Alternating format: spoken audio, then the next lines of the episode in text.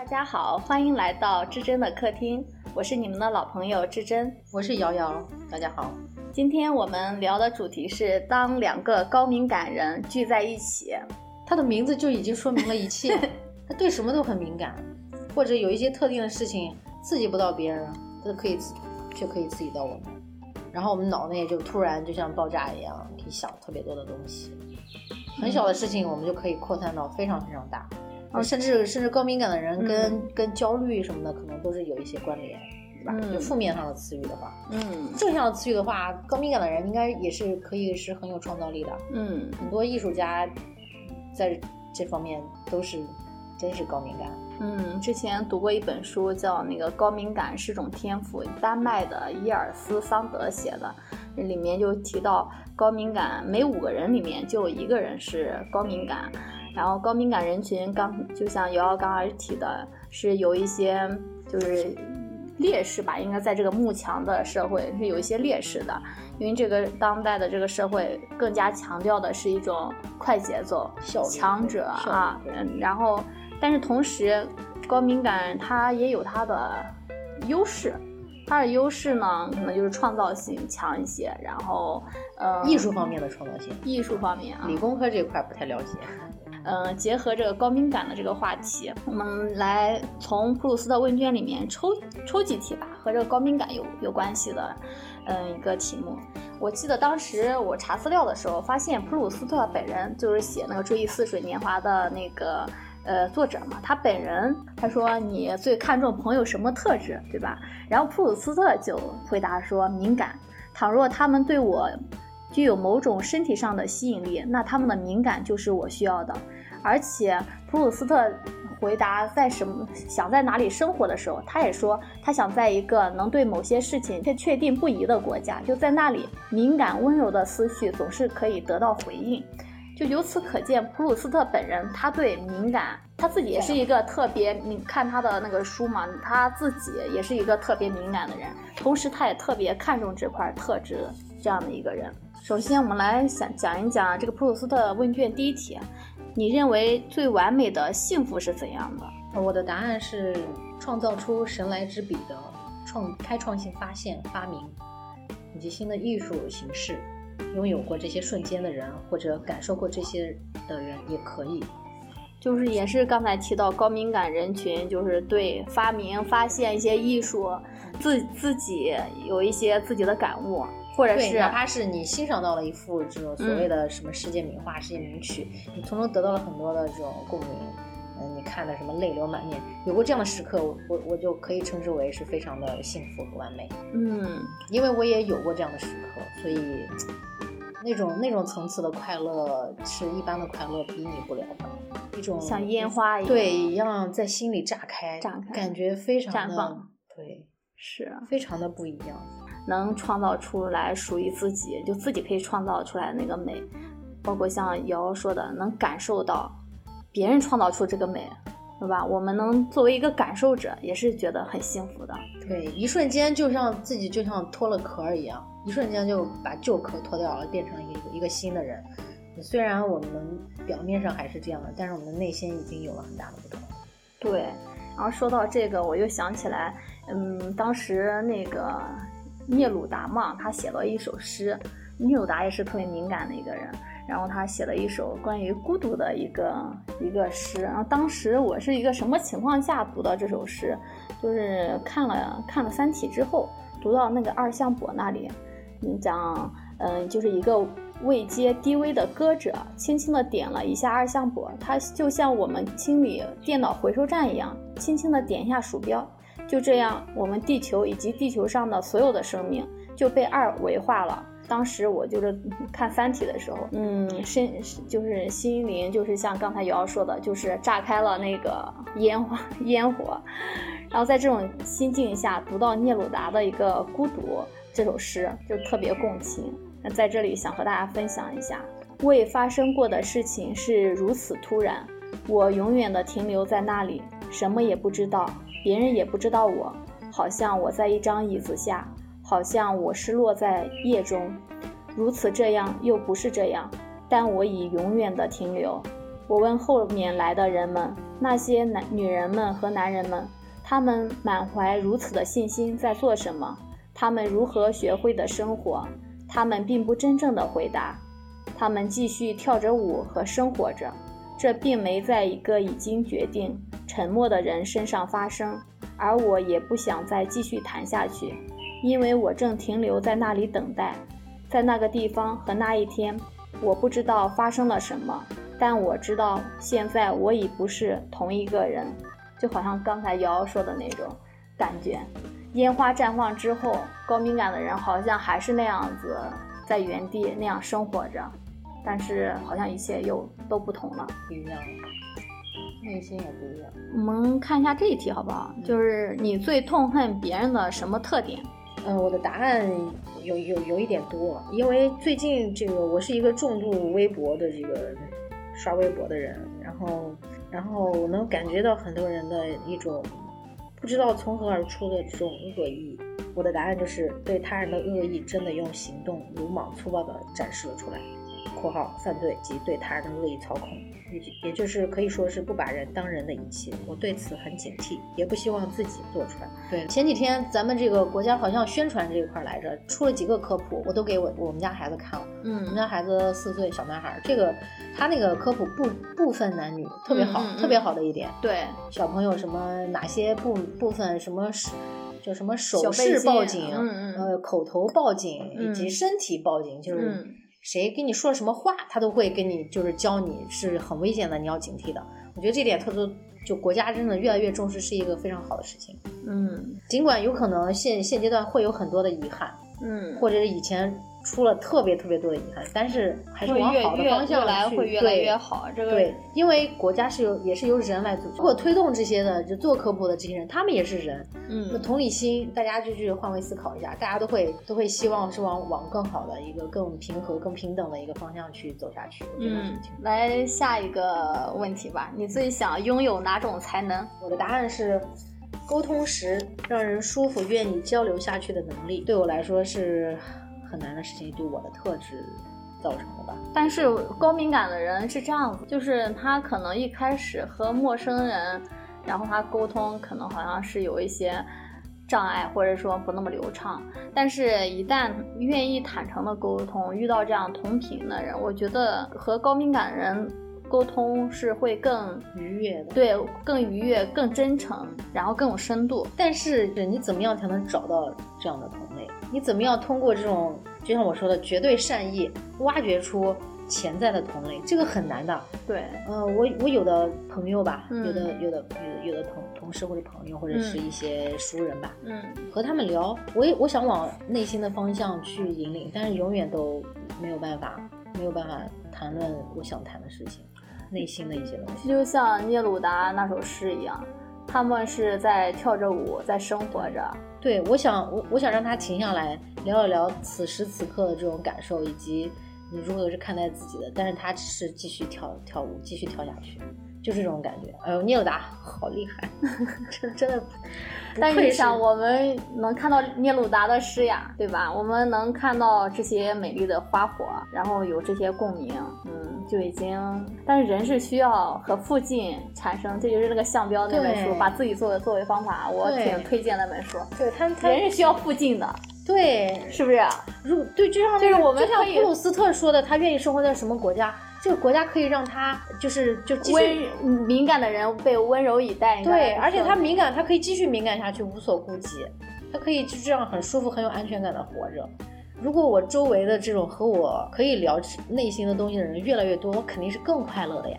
对吧？但是这样子，刚才不也说高敏感，每五个人出，嗯，能大概有一个人。然后我以前对这个高敏感这块吧，我也是拧巴很多。但现在我越来越能接受自己的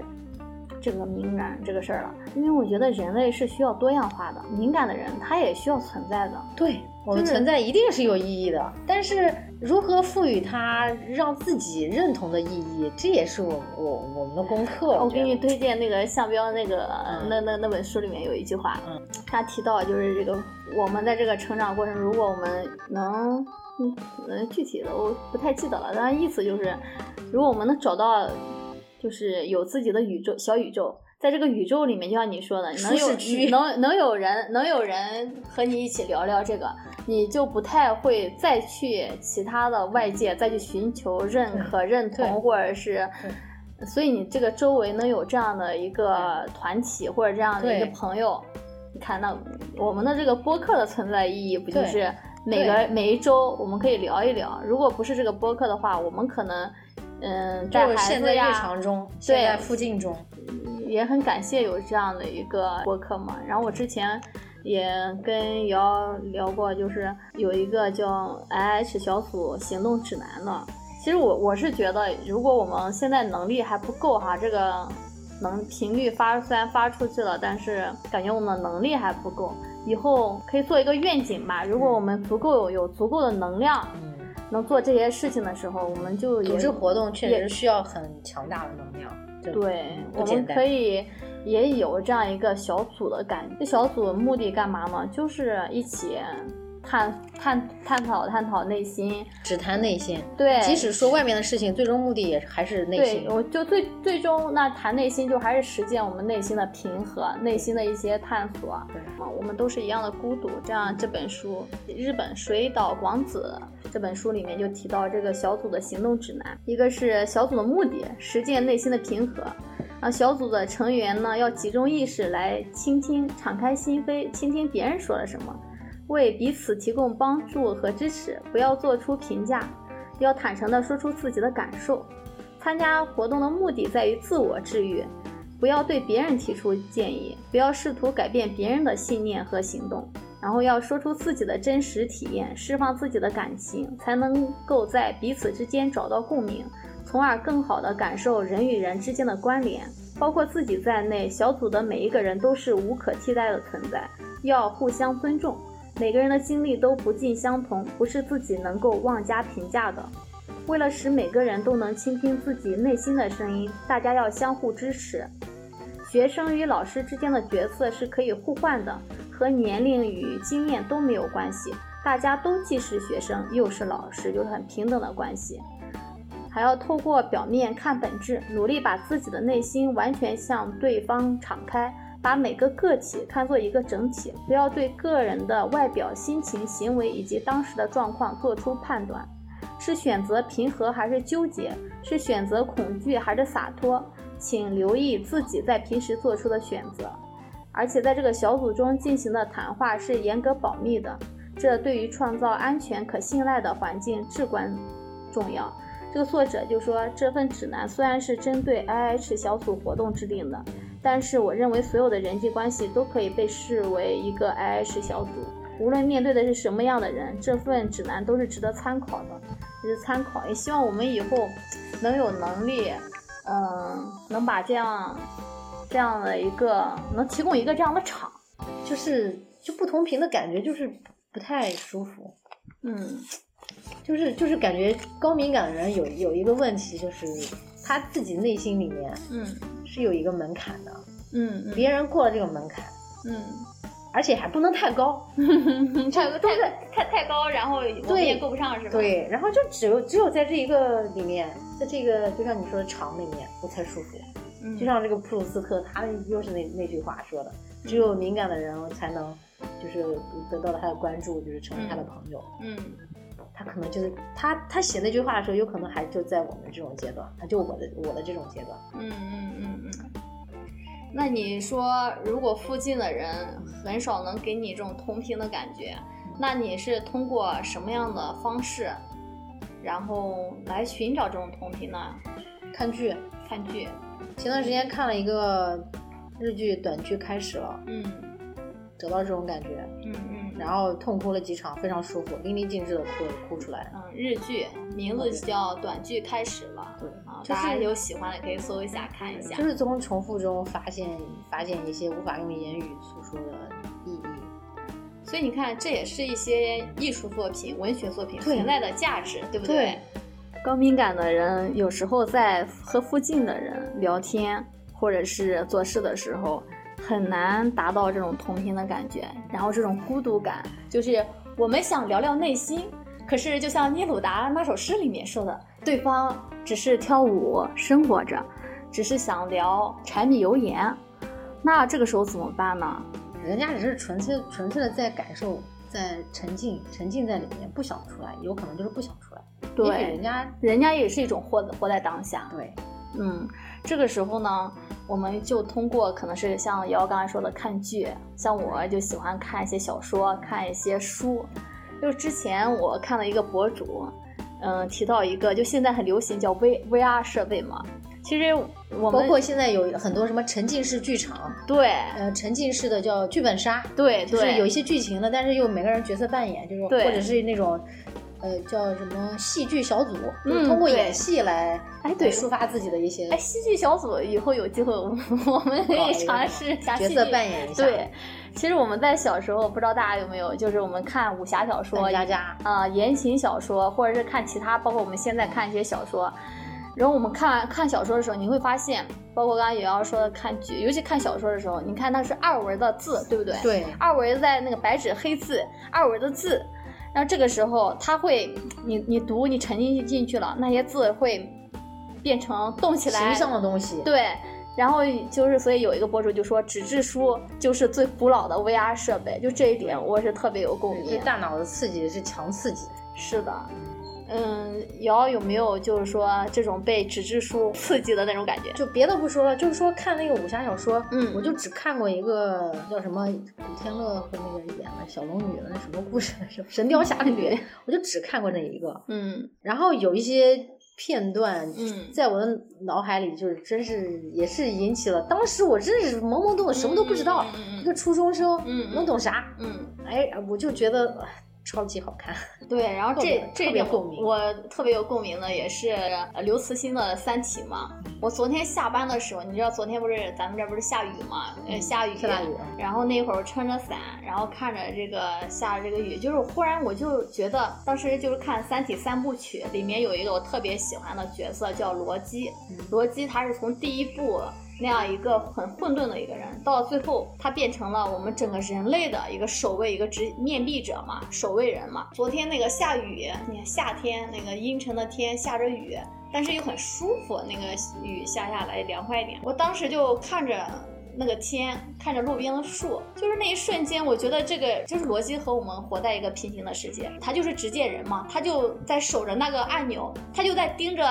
对面的三体人，他就在守护着我们。就那一瞬间，我是觉得就是那种完全就 VR 沉浸式的，我就觉得我就是一下子穿梭到了罗辑三体那个世界，三体人就在那盯着我们，他通过质子盯着我们每个人，包括我一个普通的地球人，我正好下班，对不对？然后我之所以还能正常的上班下班，就是因为有像罗辑那样的执剑人、面壁者哈，在守护着我们。他就盯着那个三体人的那个屏幕，那个钮嘛，在那个三体里面，他盯着那个钮，他就跟三体人，你不要乱动啊，你你乱动，我就按下这个钮，地球和你三体一起毁灭，就那种感觉，就是我我的生活这一下子继续还是毁灭，是和那个逻辑，其实逻辑是不存在的，这是？最终的一个一个一个一个东西嘛，就是写到最后了是这样一个局嗯，面，不是，不是，这是其中的一个其。中一个就是你知道你你说的这个场场景，嗯有一个动画片，很早以前嗯就拍出来了，嗯。就讲的是一个大象和一朵小花的故事。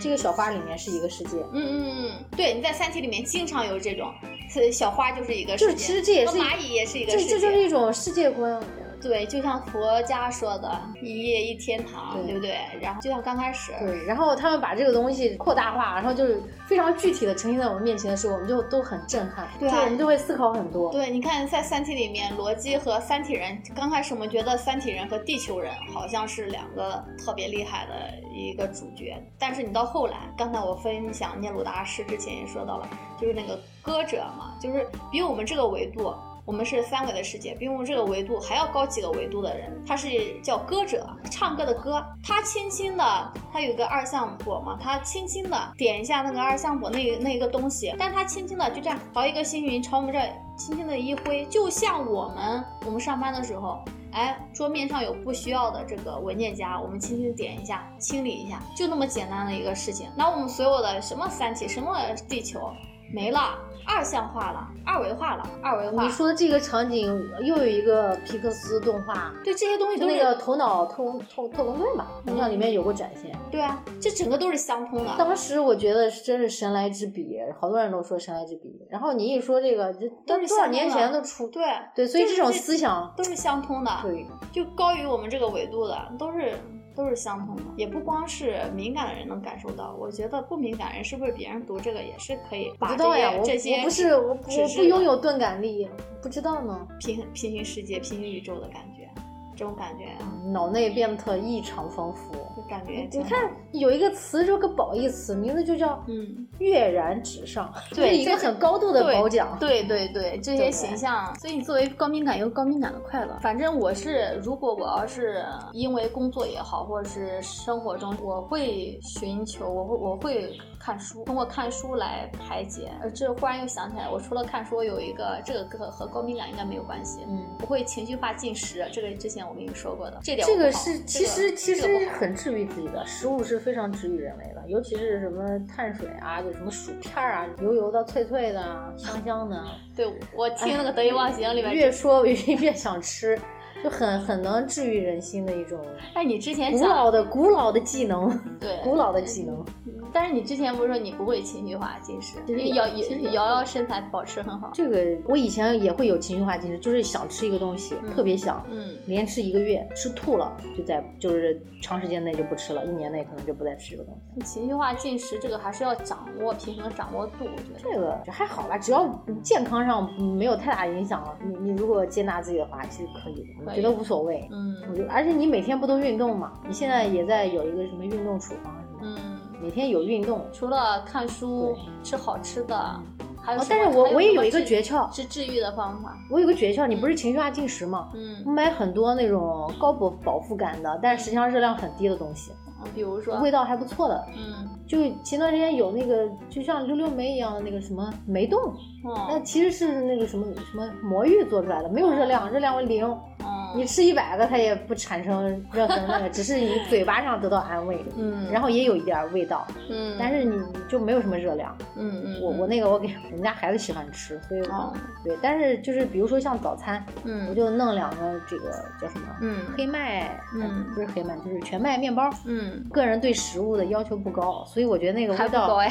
不是，我对我觉得那个味道不错，有麦香味嘛，啊，我觉得可以，然后有的人就不能吃，他们觉得难吃，他们就必须要吃，比如说煎鸡。蛋必须要喝那种白，就是白粥榨菜，就是那种很有特色的那种碳水化合物，他他才觉得快乐。但我我不是，你说都好好健康啊，因为我有时候但是但是会想吃辣条，想吃炸鸡，确实没有炸鸡，这个确实没有，确实会想吃这些垃圾食品。哦，我就真正的垃圾食品，这个我确实没有。嗯，但有时候我也会喝饮料，会喝一些就含糖的饮料，我也觉得。还有有时候我也我这个人，我有时候会低血糖。低血糖的时候一定要喝甜甜甜的东西，所以我我我虽然对糖很警惕，但同时也很感谢这个东西，嗯，是人类的这个活着的一个非常美好的食物摄入来源。然后现在你看除了我们刚刚说的看书、看剧、吃好吃的、吃好吃的，嗯，还有什么你觉得能让？高敏感人还有一个快乐的，或者是说舒适的，就是像我们这种不常见的聊天，聊天，对，有的时候过于孤独了，哪怕是日常的聊天，嗯，也能带来慰藉，嗯，这个确实是真的。我就我说的是这种，就是哪怕是这种不是很敏感的聊天，就是就是日常性性性质的，嗯，要不然为什么我就想说，为什么祥林嫂虽然她是精神有问题啊，但是她为什么一遍又一遍的诉说自己的东西？嗯，她通过诉说，她排解，而不是有一个心理学名词叫，就是通过聊天来来来治愈。内心的某一种情绪，就是好像有这么个名词。对，就是我刚刚说那个，你当像鸟飞往你的山里面，那个塔拉也是在那种家庭，他他父他的父亲是躁郁症患者，而且要求他的孩子不允许他们上学，他是反制的他孩子。然后就在这种情况下，塔拉通过自己一步一步一步的努力，最终考上是哈佛还是哪里，就是特别牛的一个学学校，我忘了。反弹反弹力超强。去去年求生欲超强。对，去年九月份看的，具体的。情节忘掉了，但是塔拉这个角色，你像刚才跃然于纸上，一直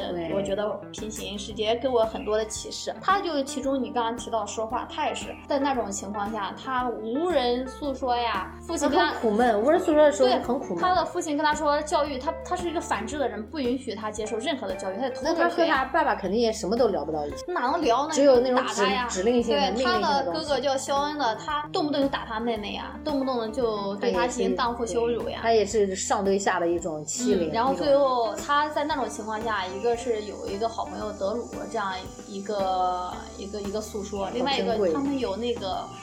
主教，他哦那边有教，那那边有有有那个宗教也能给人啊，带他一个。主教，他们村村上的主教，这个主教一直在这么多年里面，他遇到这些困难，他就去找找这个主教诉说，这点上这也是一种支持的，，它是一种因为主教教不会把他的隐私透露出去，所以他是安全的。然后塔拉他就是诉说，主教就静静的听着。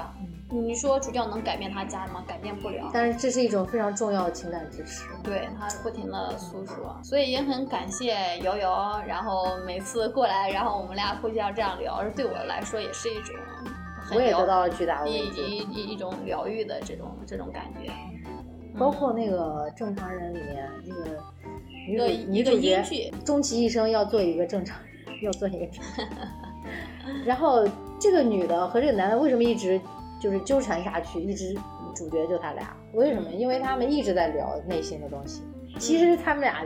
彼此都是互是双向救赎的，嗯，就是在这种诉说中得到巨大的力量。哎，你说这个，我又忽然想起一个电影了，就是那个三部曲还是四部曲？什么就是哦，爱在爱在三部曲。然后我看第一部的。时候，我说这俩真是聊啊，就是聊，怎么有这种电影？就是拍两人聊天儿。对，其实他们俩就是遇到对方了。然后后来是后来到第二部的时候欲罢不能，求此知己，夫复何求那种感觉。对，然后到第三部，啊，你俩使劲聊，我还能看，就那种感觉。一对我们作为观众也是有一种，也也是得到了巨大慰藉，同时也有一种听觉上面的一种怎么说啊，就是听到内心里去的一种审美上的愉悦。对，然后还有一个是日本的，是电影还是电视剧？就两个男孩儿坐在一个海边儿，坐、哦坐在那个那个那个阶梯，啊，这就就叫什么来着江辉演的，那个这这冈冈田将辉啊，不是，叫叫什么来着？就他俩也是不停的聊天儿，不停的聊天儿。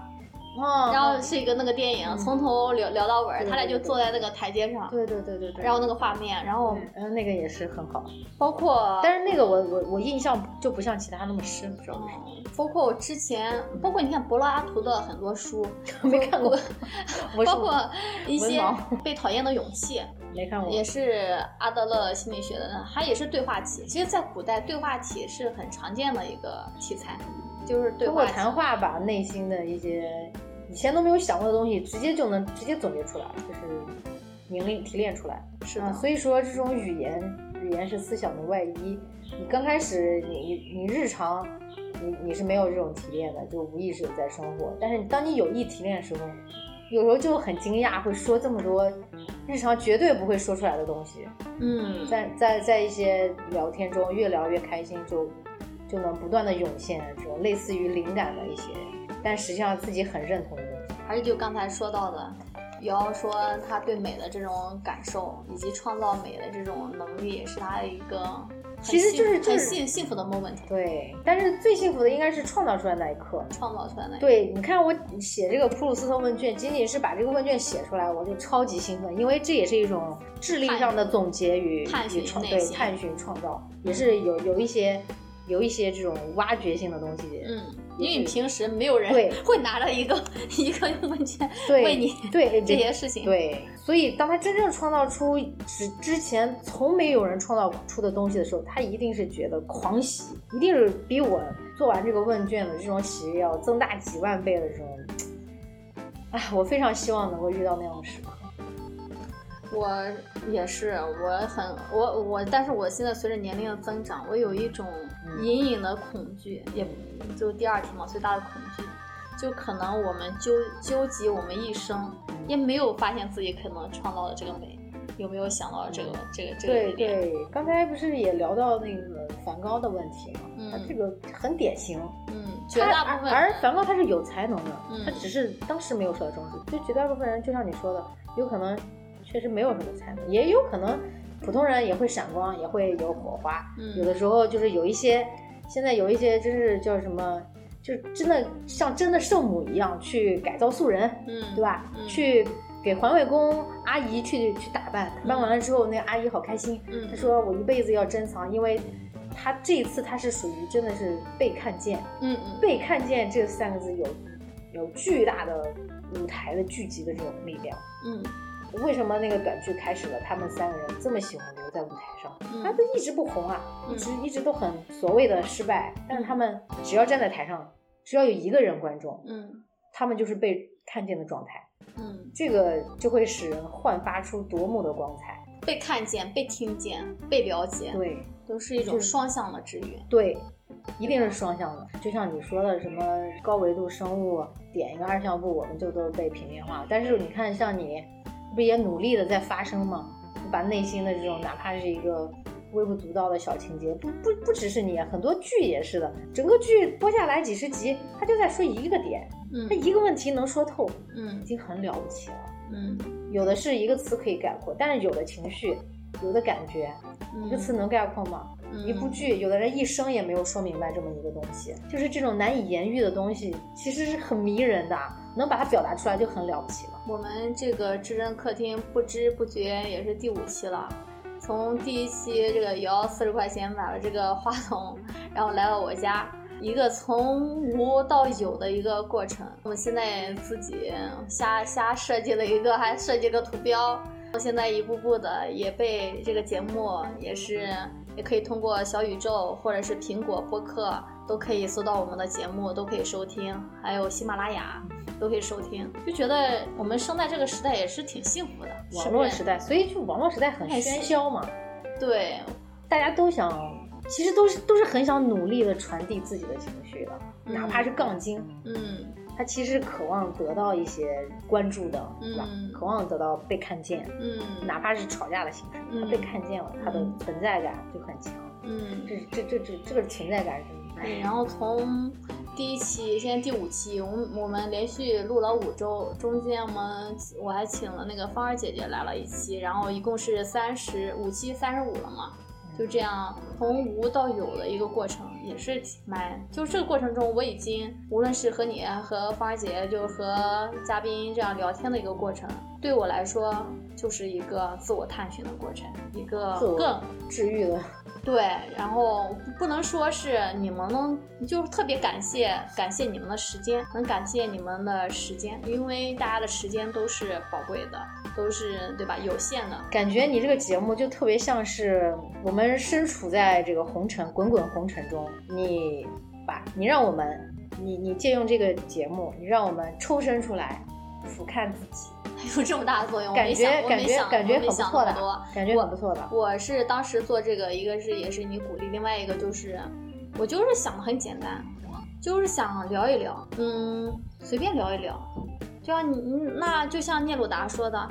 我聊一聊，我想找人聊一聊，就像你刚才说的，我想聊一聊。那像卢米说的，在在春天，我们走进果园，我们来聊一聊灵魂吧。但是你说在这个时代，你你你走到路上，或者你忽然跟你的朋友、你的同事、同学，哪怕是我和你，对然后我我在微信上，或者我打电话，或者我们都正在我说葫芦着面条着呢。对我说，哎我说瑶我我说瑶瑶瑶，你你你你现在听我，就即便我们那么能聊，我们也不可能完全不顾于孩子，不顾于自己当下。何时何地，对任何时间在对不对？然后我说，来来来，我们来聊聊聊聊灵魂，或者我们聊聊我们有觉得有意思的东西。不会的，但是有有了这样一个播客这样一个载体，我可以和很多人我们俩都都可以停下来，我我我们俩都不再跳舞了，停下来观察。我们也不下面条，对。也不对，也不我们我们谈论之前跳舞的自己，对。对？或者是我们正在在跳着舞的其他人都对，我们停下来，来说一说，对之前做家务的自己，甚至带孩子的自己，对狂吃狂喝的自己，对工作的自己，然后之前就觉得美，我们对自己产生了一种审美，这个就是人类很不是迷惑，很迷人的一种行为。就是我觉得这就是人类区别于其他动物的一种非常非常有意思的一种。嗯，瑶瑶始终是给我鼓励，不然也做不下去。然后瑶瑶始终把个这这个事情真的把把我很很做这件事情，她赋予了很大大的很多的意义和意意思，但我就觉没想那么多，就觉得好玩儿，就是玩儿。就是玩儿。然后在这个即便不录下来，你不觉得项彪他也是这样的吗？他虽然他身处在什么附近，身处在他的一个什么世界，但其实他是他拔出来了，他就哎带着一种人家是呃，不过人家人类学、社会学，人家是牛津大学的，人家哎，这这你不要给他那么多头衔，他就是把自己抽出来了。对他带着非常巨大的觉察，他在觉察每一刻，然后每一刻记录下来。他他抽取那些他认为有意义的，或者甚至是人家觉得没有意思，他觉得很有意思的东西，他连在一起。他抽的，他很善于抽离自己，然后他去观察，他把我们觉得就是很很日常的东西，他觉得超有意思。我现在也也也也逐渐有了一些这样的，这种感觉特别有意思啊。自己人类就是就是很多无聊的事情背后的东西不无聊，嗯，他有的时候你觉得这是一个坏蛋，但是这其实这这个人整个生存策略他一以贯之的，就很有意思。然后是的，就比如说昨天下雨，雨后我真的会停下来看那个小。其实那个时候你已经抽离了，抽离了当下了，嗯，你在审审视自己，就有一种审美的愉悦，就非常很抽象的一种美吧。嗯，然后最最近不是一直在下雨，你就会看到那个。但是昨天很凉快，就是整个人舒服，安全感很强。对，那有时候会看到路边的小那个小野红红的小野草莓，嗯或者是那个小喇叭花在那个雨水的露珠那个下面，你就忍不住想要，你看到了啊，内心很愉悦，你就忍不住想拍下来，你忍不住和这个世界分享。也许你不会和任何人分享，但其实朋友圈很多人很多人会分享这种这种这种当下的这种他的愉悦，但是别人路人看来什么呀？这不是常见的东西吗？没什么可弄的，或者刷刷刷就刷过去了。大家的场不一样，对，就是就所处的这种感觉不一样，所以人到中年以后，很多人头像就是花花草草，你没发现吗？自然景观，嗯嗯特别多。嗯，但是也是对，但是年轻人看来这什么呀？这是一点也不抽象。我现在我们这个年龄就是挺对挺年轻人就很喜欢抽象的东西，我现在或者人人头人的人的这种。那你觉得你现在心理上，或者你当下处的是一个年轻的状态，还是年龄大的一个状态？就是花花草草的状态，还是一个抽象的状态？我能知道花花草草美，但是我不会在朋友圈里剖出来，就是这样一个状态。包括我们家小孩儿，我有强烈的冲动，我每天都想晒自己的孩子。嗯嗯 但是但是我知道别人会怎么看我，就是当然了，以以前的我也是这样看别人的，嗯天天碰小孩儿，连自己家孩子的嗯。吃喝拉撒什么日常都弄出来，没有意思。嗯但是当事人真是乐在其中，所以每个人他他在自己的日常中，他都是在在修行，嗯。在修行的过程中，他有非常多的体悟，嗯他的体悟弄出来那是他自己的体悟，别人看来就是日常，就是平常，嗯嗯，知道是寻常。嗯，希望我们以后也是一边生活着，一边跳着舞，偶尔停下来，偶尔停下来，在也不能老停下来，一直停下来就也也挺孤独和痛苦的。对，然后偶尔停下来，在智真的客厅，这不就是游戏的乐趣吗？对，对不对？其实人间人就像就像那个，就是我跟你说的那个印度老头说的那样，嗯什么人的生命是怎样，你怎样把你要生命把你这个宝贵的生命投入到什么，就是一个他就是一个老玩家了，嗯。他可以说出这些话。嗯。我们在玩这个人间游戏的时候，其实真是有很多乐趣，很多痛苦，其实到最后，它还是一种审美上的乐趣。就是只有到老了，嗯。只有到比如说，呃像我姥姥九十六岁了，嗯嗯呃，偶尔会发出一些无意义的呻吟，但是在我们听来就是一句话：嗯。人生真是寂寞如雪。因为他身边的很多人都全都死死完了，嗯。无论是朋友还是敌人，讨厌他的、喜欢他的死完了，嗯他就很寂寞。对于他来说，他在这个人间游戏里，他很孤独了。那天看就窦文涛嗯说的那段话，就是我们每个人好像都像那个沙漠里一个沙的沙丘、沙山，然后风吹过，你就让它吹。就像你刚才说的，无论是痛苦的还是快乐的，它最终你只要活着，它就会被吹成成一个样子。这个样子它只要是如实的、真实的。我们等到走到最后，然后反过来看，它都是有一种审美的、愉对悦的。对，如何能把日哎，常的？你说这些人怎么那么厉害？直接就可以抽象出这么一种很简单的，就像一种文化科普一样，抽象出一个简单的视觉形象，让我们一下子就了解。对，然后这种感觉不知道至真客厅能做到第几期，但是就是说，在这个过程中，我得到的很多很多感悟吧，然后让我的生活也是有了一个抽离当下的一个语境、一个场，嗯因为就每个周末能抽出这样一个半天。做这样一个音频，对于我来说也是很奢侈的。其实对很多人应该说，这样职场一个中年的职场妈妈，对吧？我们还为着生计奔波。按理说，中年人应该是最投入生活的，因为是焦头烂额的时刻特别多。随时有需要他去解决的问题，他如果不解决，这个家没有人。所以，所以有时候中年人和中年人的聊天全是日常 的烦恼。你你这这个说这个的默认就是我们俩都是中年人这样一个。我我们我们也真的是中年人，走在中年的路上。我们现在做的事情确实是停下来去聊一点。聊一点内心的东西，就是就是确实很奢侈，奢侈，没花多少钱就得到这种奢侈的体验，这也是这也是这个上帝的公，不是上帝就是造物主的公平啊，这个不是有钱就能买到的，对不对？嗯，除了这样聊天，嗯，以后就是如果有可能我们的能量场足够大的话，除了我们，包括我会邀请一些嘉宾之外，希望可以线下或者线上。能有一个刚才说的那个小组的一个形式，人不要太多，那小组的一个形式，就是在这个小组中，每个人都可以把自己能给他人带带来的，就是我们可以轮流的，每个人互换，可以和大家分享。但是我内心是有一些害怕，因为因为有的人他。确实是无知无觉，但是又很快乐的去体验。就有的人他玩着玩着游戏，就会把游戏当成他自己的生活。嗯，而而很多人他就是就是那样的玩家，人生玩家。嗯嗯嗯，他就是只是，但是他不会抽离出自己，所以他有时候说的东西，他一说，我们就知道他是处于一个什么状态。嗯，所以你说的这种组织，不知道不知道能不能。能不能真的具体出这么一群？或者就是像你刚才说的，可以有一个兴趣点，这样是不是更更容易一些，更流畅一些？就比如说你刚才说的是戏戏剧或者一个小短剧。我们不用不用每个人就是大家一桌人就坐在这儿，我们聊灵魂这个东西，其实我觉得还不是聊灵魂的一个高级的方式。对对对。你看聂鲁达写诗，比如说我和瑶瑶下一步能，我们也能通过写诗。当我们没有这个没有这个能力，当我们有这个能量的时候，我们可以通过一些日常的事，就比如说你刚刚说的那个，做一个小小的舞台剧，或者做做做一个很小的一个一个事情，或者就是我们。几个人在一起，比如说我们共同的对哪一个兴趣点，找一个大家。现在我我我我没有玩过剧本杀，但是我我想啊，很多这种为什么他们组这种局，其实他们内心肯定是想要寻求一些什么东西的，才会去做这个事情。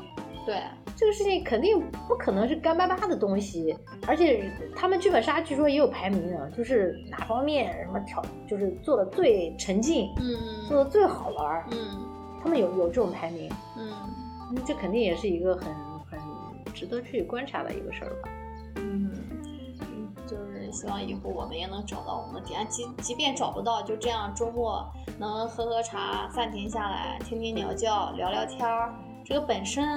用一种很低成本的方式去完成这种这种这种心灵的碰撞吧。嗯，好，那今天就到这里了，谢谢大家的收听，感谢你们的时间，感谢瑶瑶，再见，再见。